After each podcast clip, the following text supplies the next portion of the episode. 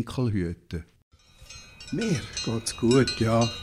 Es ist halt ein bisschen streng manchmal. Ich bin halt viel am Enkel hüten.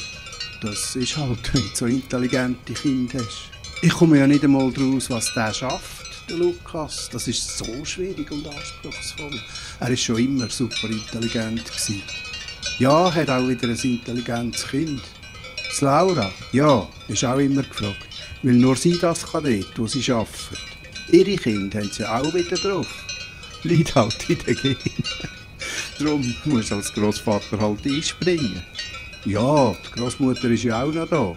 Aber die Maria arbeitet eben noch bei der Spitex. Ich bin froh, muss ich nicht mehr arbeiten in diesen hektischen Zeiten und dann noch bei der Spitex, weisst du wie. Ja, gell, schon interessant, wie die lehren. Viel schneller als wir früher. Und so überraschend findig und kreativ. Ist halt verantwortungsvoll und anstrengend. Aber das ist, wenn die Kinder so anspruchsvolle Arbeit haben. Die haben ja heute unglaublich viel zu tun. Wie wenn die noch zu den Kindern schauen. Geht ja nicht. Die Eltern heute können ja nicht mehr alles allein machen.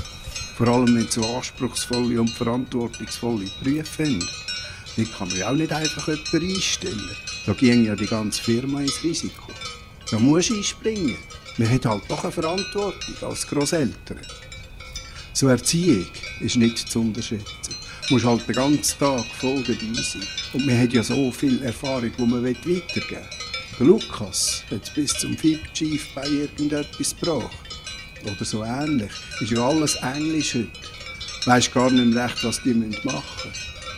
Sie ist auch schaurig schnell aufgestiegen, bis zum Over Hyper Director bei Flying Managers oder etwas und so.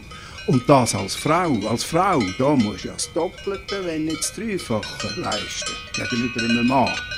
Und sie sind ja so herzig, gell? so herzig und intelligent.